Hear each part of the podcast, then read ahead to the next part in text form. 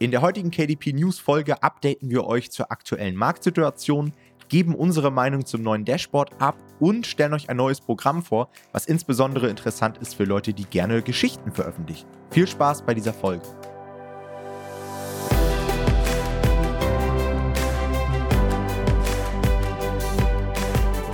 Hallo und herzlich willkommen zu einer neuen Folge vom Verlagsniveau Podcast. Und heute gibt es mal wieder ein umfangreiches Update von uns zu den aktuellen Geschehnissen auf Amazon KDP. Und zwar eine neue KDP News Folge.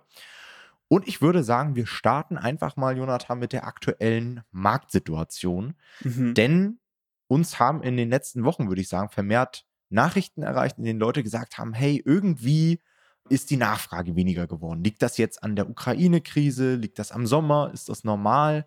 Und ähm, ich habe heute für unsere Coaching-Klienten schon ein Update-Video dazu aufgenommen, will das hier aber auch nochmal ansprechen, dass ihr verstehen müsst, dass natürlich in der Sommerphase an sich weniger Nachfrage herrscht. Ja, die Leute verbringen mehr Zeit draußen. Es gibt Ferienzeiten. Gerade die Sommerferien sind sehr lang. Da beschäftigt man sich einfach mit anderen Dingen und vielleicht nicht primär mit seinen normalen Problemen. Gerade im Ratgeberbereich, denke ich mal, sieht man das sehr häufig. Belletristik kann ich mir zum Beispiel vorstellen, dass da Leute doch vermehrt dann gerade erst das Buch in die Hand nehmen, wenn sie dann mal frei haben. Ja. Und das spürt man natürlich. Ne?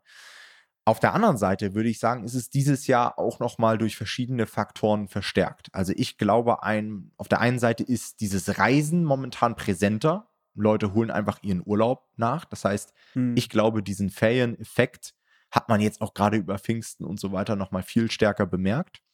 Und zusätzlich haben wir auch feststellen können, dass die Nachfrage insgesamt auch im Vergleich zum letzten Jahr, gleiche, gleicher Zeitraum, auch ein bisschen weniger ist. Auch das könnte vielleicht so an der Ukraine-Krise und so weiter liegen. Hast du da bei dir ähnliche Sachen festgestellt oder? Also ich habe so sehr differenzierte Sachen festgestellt, die man noch gar nicht so irgendwie unter einen Hut bringen kann unbedingt. Also Ukraine-Krise war, fand ich ziemlich offensichtlich, dass es vor allem, also hat man in den Ads sehr stark gespürt, irgendwie, dass die Ads schlecht konvertiert haben.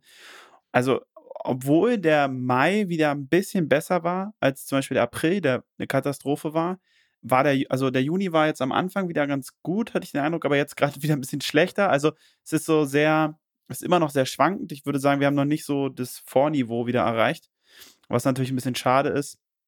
Aber so von der Gesamtnachfrage habe ich auch das Gefühl, dass es mehr sein könnte noch. Also es ist in Ordnung aktuell, aber es war schon mal mehr, es könnte mehr sein. Und ich würde, also ich, ich denke auch, dass es mit den Sachen zusammenhängt, die du siehst. Ja, ich bilde mir mal ein, so an Tagen, wo ich in Berlin unterwegs bin und es regnet gerade und ich sehe mein Ads-Dashboard irgendwie hat heute gut Verkäufe generiert, denke ich so wie, ja, naja, offensichtlich ist auch schlechtes Wetter, die Leute sitzen alle drin. Ist natürlich so ein bisschen kurz gedacht immer, wenn man nur irgendwie an einem Ort ist gerade, aber man stellt dann doch immer sehr schnell Bezüge dazu her. Und ich glaube, also generell kenne ich das auch noch aus meiner Zeit bei eBay zum Beispiel, dass es auf jeden Fall so ist, dass so Plattformen Wetterumschwünge sehr klar wahrnehmen können, dass es an, einfach bei schlechten Tagen sehr deutlich mehr Betrieb auf der Plattform gibt und genau, also das merkt man schon auch ein bisschen. Ja, und, und ich glaube, es kommen auch sehr viele Dinge zusammen. Also dann zu den ganzen Sachen, die wir angesprochen haben, kamen ja dann noch teilweise im April und Mai irgendwelche Lieferengpässe und so weiter, ähm, die da dann auch nochmal zusätzlich mit reinspielen.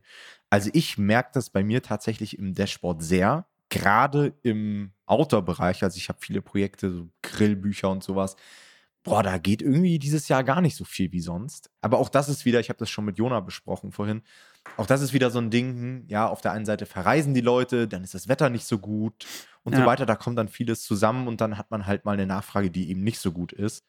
Auch da kam letztens eine, eine Nachfrage bei uns in der Gruppe und zwar hat da eine Person gesagt, hey, eigentlich ist mein Bestseller-Rank komplett konstant, also eigentlich immer auf einem Niveau und trotzdem mhm. verkaufe ich weniger. Das ist manchmal so ein Missverständnis, was die Leute haben. Also der BSR ist quasi immer eine relative Kennzahl, die eure Performance im Vergleich zu anderen Büchern darstellt. Die absolute Kennzahl wären dann die tatsächlichen Sales. Das heißt ja. zum Beispiel, ihr könnt zwar einen konstanten BSR von zum Beispiel 5000 haben, aber im Winter verkauft ihr vielleicht auf BSR 5000 dreimal so viel wie im Sommer. Ja? Denn die Gesamtnachfrage ist dann einfach deutlich höher. Und das müsst ihr einmal verstanden haben und dann könnt ihr euch das auch erklären, warum eigentlich bei konstanten BSR-Rängen ihr immer noch schlechtere Verkaufszahlen habt. Aber wie gesagt, Sommer ist für mich halt immer so eine Phase, da rege ich mich gar nicht drüber auf, dass die Sales weniger werden, sondern das kalkuliere ich einfach mit ein.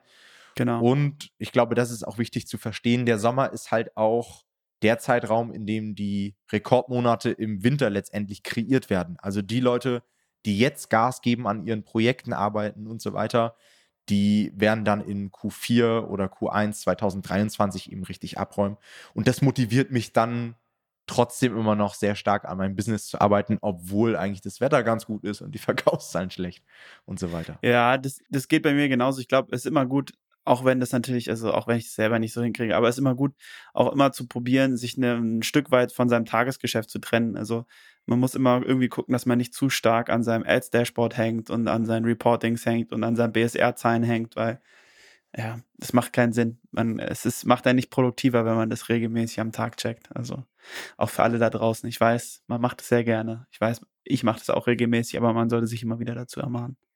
Ja, also mir, mir hat es schon geholfen, dass ich so viele Kooperationen gemacht habe. Da hatte ich dann nicht den Einblick in die ganzen Dashboards. Das war schon mal gut. Ah, ja, Aber nice. trotzdem Ja. erwischt man sich dann, wie man irgendwie abends sitzt, auf einmal die Amazon-App aufmacht und irgendwie sein BSR checken will von dem neuesten Projekt oder so. Ich glaube, das kennt jeder. Ja.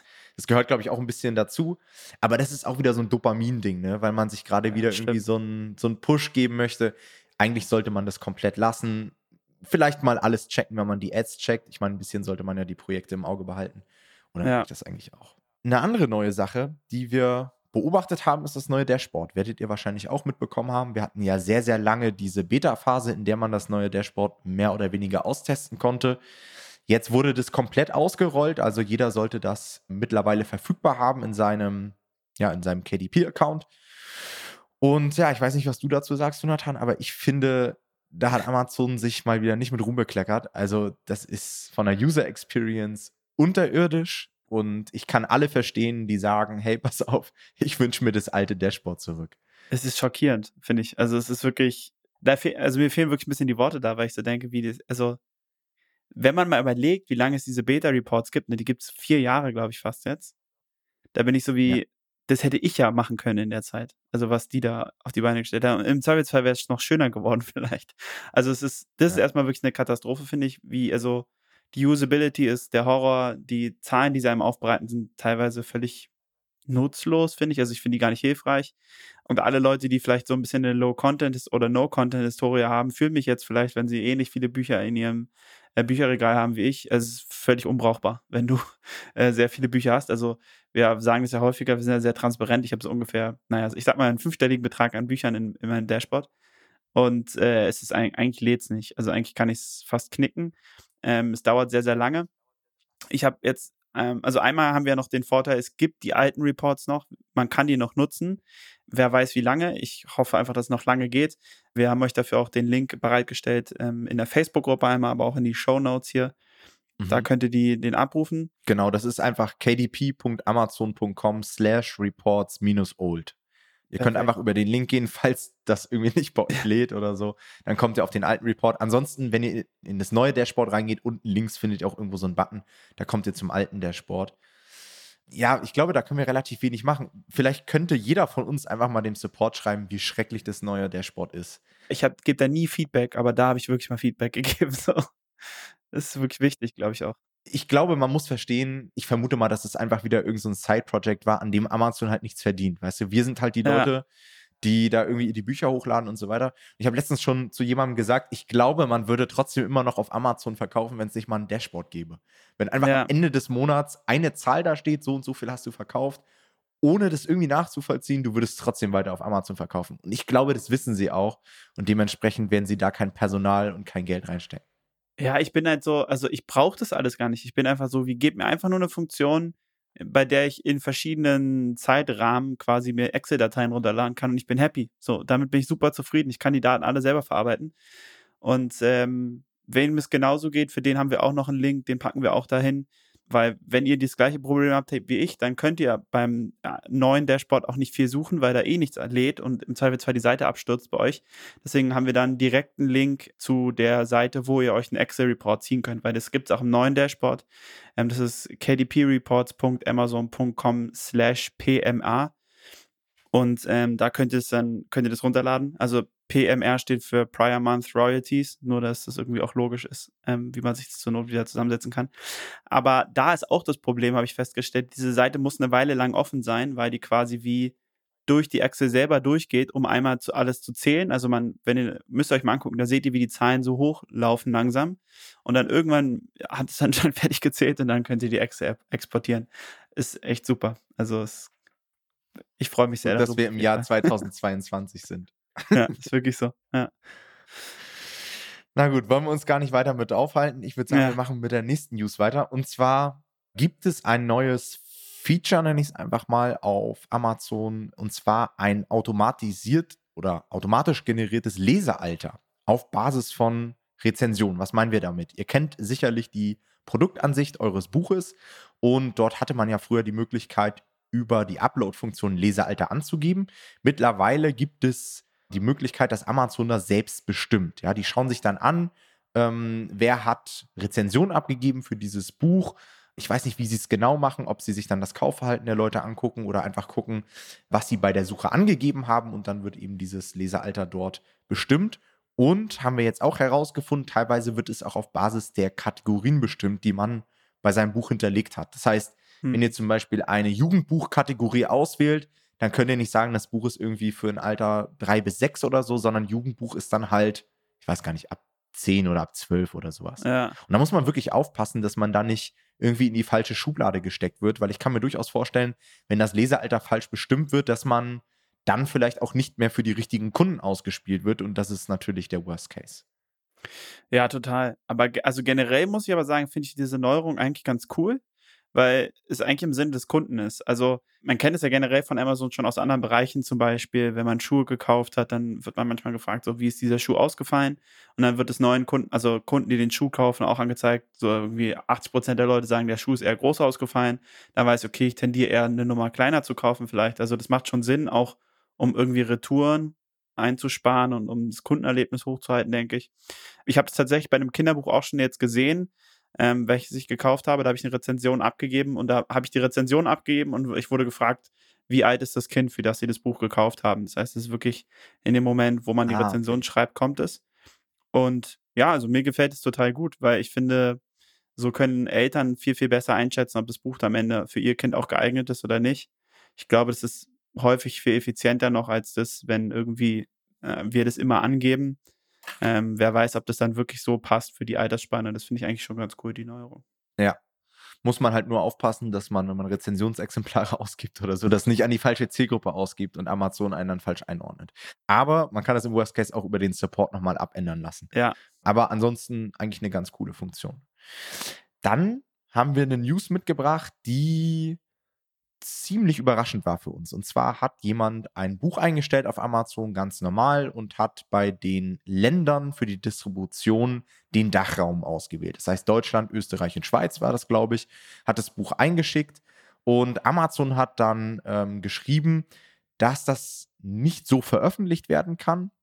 Denn wenn man in einem Land der EU das Buch veröffentlichen möchte, dann muss man es auch in der ganzen Europäischen Union verfügbar machen. Und diese Informationen, die habe ich vorher nie bekommen. Also ich war der Meinung, es war immer möglich, einzelne Länder auszuwählen, abzuwählen und so weiter.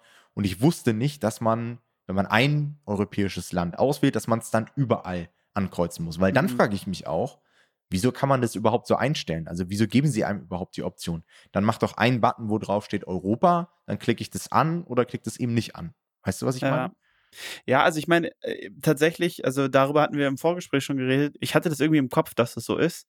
Auch wenn man das anklicken kann, dass es trotzdem so ist, dass ähm, wenn ich mein Buch in Deutschland reinstelle, dass man das auch in Frankreich oder Spanien kaufen kann. Vielleicht habt ihr das in den letzten Jahren auch mal erlebt, dass ihr irgendwie ein Buch eigentlich nur für Deutschland hochgeladen habt, aber das trotzdem an anderen Ländern gekauft wurde. Und genau das hatte ich auch schon häufiger erlebt und deswegen auch aus einem FBA-Geschäft, was ich früher mal gemacht habe, hatte ich es auch schon erlebt. Das heißt, ich habe so ein bisschen das Gefühl, dass ja, Amazon vielleicht wie so das Ganze noch mehr europäisieren will, also noch einfach den Marktplatz auch noch mehr europaweit ähm, gestalten will, was ja für sie vielleicht also als Amazon auch Sinn macht, einfach weil es ressourcenschonender ist, also was, also Ressourcen schwierig, also Mitarbeiterschonender ist. Aber vielleicht war das halt ursprünglich so, dass sie wussten, dass Leute einfach nur bestimmte Rechte haben für bestimmte Länder, so dass sie das sozusagen so einstellen konnten. Aber keine Ahnung, also mein, nach meinem Gefühl war das eigentlich schon immer so, dass man es überall kaufen konnte trotzdem. Ja, ich kann mir das so vorstellen, dass sie, vielleicht war das schon immer so und jetzt wurden sie irgendwie ermahnt, ähm, dass Ja. sie das in ihrem Dashboard irgendwie auch so umstellen müssen. Aber dann frage ich mich wieder, warum war das jetzt nur bei einer Person und nicht bei den anderen Uploads, die wir in den letzten Wochen hatten? Ja, Aber gut, das ist halt wieder so eine Amazon-Sache. Ne? ja, ja, total. Dann gibt es noch eine sehr spannende Neuigkeit im E-Book-Bereich. Und zwar haben einige von euch vielleicht schon mal von dem Kindle Vella-Programm gehört. Kindle Vella-Programm ist eine Möglichkeit, Ausschnitte eines Buches an Leser herauszugeben. Ja, so Kurzgeschichten oder ähm, einzelne Kapitel. Und die Idee dahinter ist dann, dass die Leute quasi so Texthappen bekommen und auf Basis der Texthappen, die sie zum Teil sehr günstig bekommen oder zum Teil for free bekommen, dann weitere Kapitel haben wollen oder das gesamte Werk oder eine Fortsetzung der Reihe und so weiter. Und dieses Kindle Vella Programm war bis dato nicht in Deutschland verfügbar, sondern nur in den USA. Ich hatte mich da vor, vor einiger Zeit auch mal mit beschäftigt, aber nicht sehr intensiv, weil das meiner Meinung nach sowieso eher für den Belletristikbereich ist. Und jetzt in den letzten paar Tagen haben einige Leute mir gesagt, dass sie diese Funktion auf einmal bei sich im Amazon KDP Dashboard haben. Und das fand ich ziemlich interessant. Ich glaube, ich habe es nicht drin, aber es sieht danach aus, dass Amazon Kindle Vella jetzt auch in Deutschland ausgerollt wird. Ja, Mhm. das heißt, die Leute, die sagen, hey, ich schreibe gerne Kurzgeschichten oder ich schreibe allgemein irgendwelche ähm, Belletristik-Sachen, haben da die Möglichkeit, ich glaube, so Texte von 600 bis 5000 Wörter einzureichen. Ähm, Kunden haben, glaube ich, ist so ein Abrechnungssystem, die ersten drei Kurzgeschichten sind dann for free. Und wenn man dann weiterlesen möchte, kauft man sich irgendwelche Tokens. Also an sich eine ganz coole Idee. Auch gerade aus Amazons Sicht, sie versuchen halt immer im E-Book-Markt neue Modelle anzuwenden, so, sodass sie letztendlich noch mehr Marktanteile bekommen. Das war ja schon mit Kindle Unlimited so. Und ich glaube, mit diesem Kindle Vella setzen sie sich jetzt noch stärker gegen Tolino und so weiter durch. Hm. Da es, glaube ich, schon einen ziemlich großen Kundenstamm gibt, die solche Geschichten gerne lesen. Und wenn wir uns jetzt einfach mal überlegen, wie groß das Potenzial so für unsere Bereiche ist, in denen wir veröffentlichen, glaube ich zum Beispiel, dass es im Kinderbuchbereich ähm, ganz cool wäre, sowas zu machen, dass man da einfach sagt, hey, ich habe irgendwie eine Figur, ne, irgendeine Geschichte zu, keine Ahnung, ich nehme mal Heiko den Hai als Beispiel und man zieht sich die erste Geschichte runter und will dann natürlich weiterlesen und kann für einen relativ kleinen Betrag vielleicht weitere Kurzgeschichten sich runterladen, die man dann Abend für Abend zum Beispiel dem Kind vorliest, ja, ohne dass man immer irgendwie für 12 Euro oder 10 Euro ein Buch auf Amazon kaufen muss. Ja. Also eigentlich ein ganz cooles Modell. Ich finde es auch ein cooles Modell und ich würde auch, also ich kann mir vorstellen, dass es bei, bei solchen Sachen gibt es dann häufig auch so, wir nennen es ja häufig den First Mover Advantage. Also es gibt wirklich so einen Vorteil für Leute, die sehr schnell so diese neuen Modelle ähm, adaptieren. Deswegen ich, würde ich auch jeden ermutigen, der irgendwie so ein bisschen denkt, so, ey, das könnte was irgendwie, ich schreibe Kurzgeschichten, ich schreibe Kinderbücher gerne oder ich habe einen Autoren, der sowas gerne macht, würde ich jeden ermutigen, eigentlich das auszuprobieren, weil ich glaube, dass wenn man das jetzt gerade am Anfang noch da direkt mitstartet, dass Amazon, der sehr äh, gnädig ist und solche Sachen wahrscheinlich, könnte ich mir vorstellen, relativ stark pushen könnte noch, weil sie halt auch das Programm testen wollen. Das heißt, die brauchen auch Content dafür.